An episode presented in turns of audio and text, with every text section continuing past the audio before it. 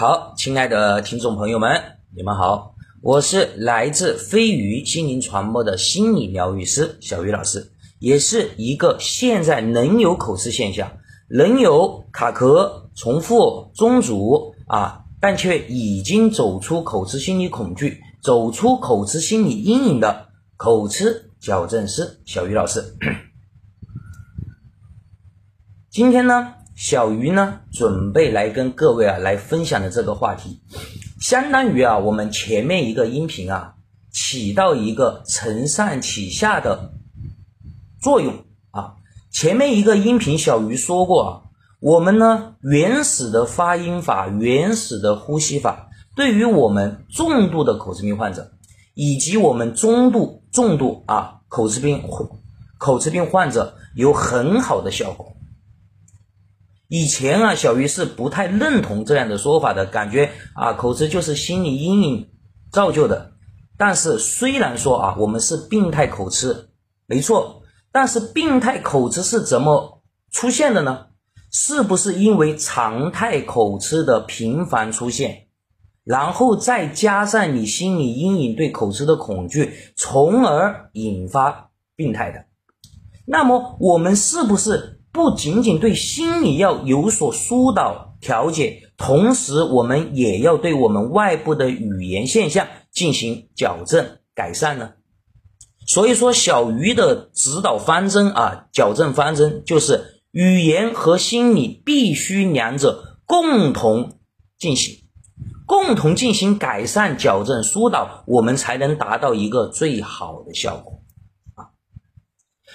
刚才啊，我们说过，对于中度、重度口吃病患者会有很好的效果。那么，什么样的口吃病患者才才会变成中度、重度呢？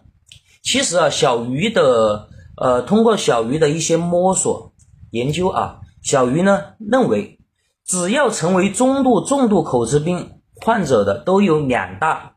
特征。第一大。就是真正的心理对口吃的那种恐惧害怕，已经达到极端的一个程度了。对于这种类似的口吃病患者，我们根本不需要研究他的什么口吃现象啊，他是难发呀、中阻呀，还是重复呀？因为在他的身上啊，你任何一种口吃现象都可以发生，都可以出现。他是心里对这个场景、对说话已经极度害怕了，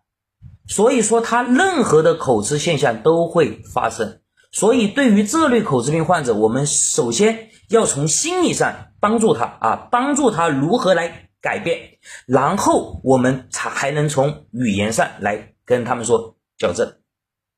第二种啊。第二者就是语言的整个生理系统啊，已经开始混乱了。语言它是有一个自动发生的一个循环的，它是有一个系统的，对不对？它会根据我们的音调，根据我们的嘴巴、语言、舌头、口腔，根据我们的肺、声带、气管，它会共同协调作用才发出声音来的。那么我们有很多口吃病患者，一旦他达到了中度、重度一类的患者的话，他根本分不清什么时候该吸气，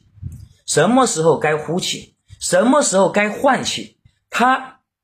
基本上啊，吸了一口气之后，一直说到口吃的说不下去这句话说完，然后根本不给自己吸气的时间，又开始说。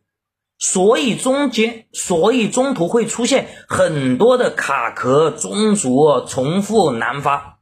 啊，所以它基本上把我们一个语言的自动循环的这个系统打破了。那么这个时候我们就要用什么呢？就要用我们的呼吸法，而且还是最原始的呼吸法——口吃矫正的呼吸法。其实它又可以称为丹田呼吸法。然后它的运用方式啊有很多种，小鱼呢在我们的平台课程当中啊都有，大家可以去学一学，听一听啊。比如说闻花香，比如说躺在床上面用书本练习腹式呼吸法都是可以的啊。那么现在小鱼要说一种对于我们口吃病患者特别有效的呼吸法，我们叫夸张式丹田呼吸法。大家可以想象，哎，我们是音频啊，我们是录播的这种模式，不，我们不属于直播的形式，所以小鱼就就直接开始分享干货了啊，不需要再出现什么提问啊、回答呀啊。那么我们的呼吸法起到什么作用呢？首先啊，我先给各位提一个重要的点，我们所要用的夸张式丹田呼吸法，必须要用嘴巴去呼吸啊！你不要给我鼻子呼吸，嘴巴呼吸，那样对你没有效果，甚至它也不会让你的呃声带以及呼吸流畅。我们必须要用嘴巴去呼吸，嘴巴吸气，干。嘴巴在吸气的时同时啊，感觉你的小腹要鼓起来。大家可以用那种闻花香式啊，鼓起来，然后呼气。如果说当你不清楚、不知道如何去呼气的时候，大家可以用叹气，啊，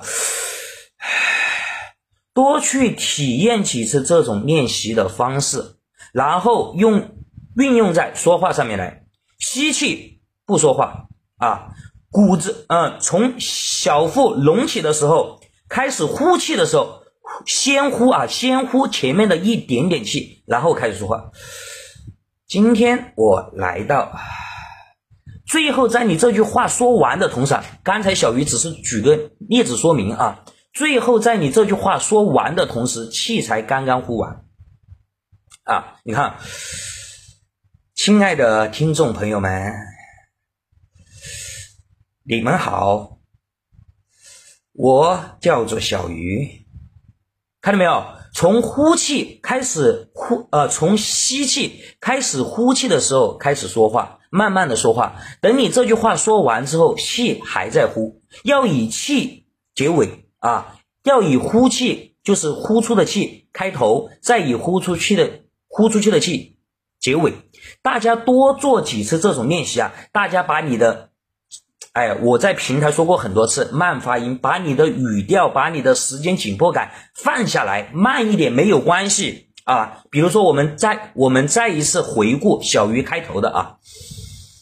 亲爱的听众朋友们，你们好，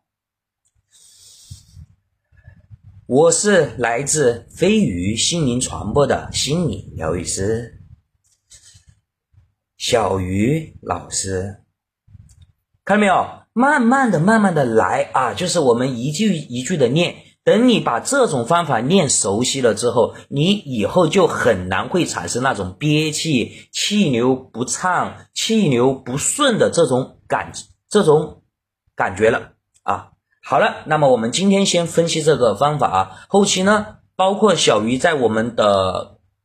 自学口吃矫正平台上面啊，也已也已经在我们的口吃练习这个板块这个栏目里面上传了很多的有关我们矫正口吃的一些运用的方法，大家可以去学一学，看一看。好，今天我们分享就到这里结束了，也希望小鱼的分享能够给您带来更多的帮助。那么，谢谢各位的收听，期待我们的下一次见面。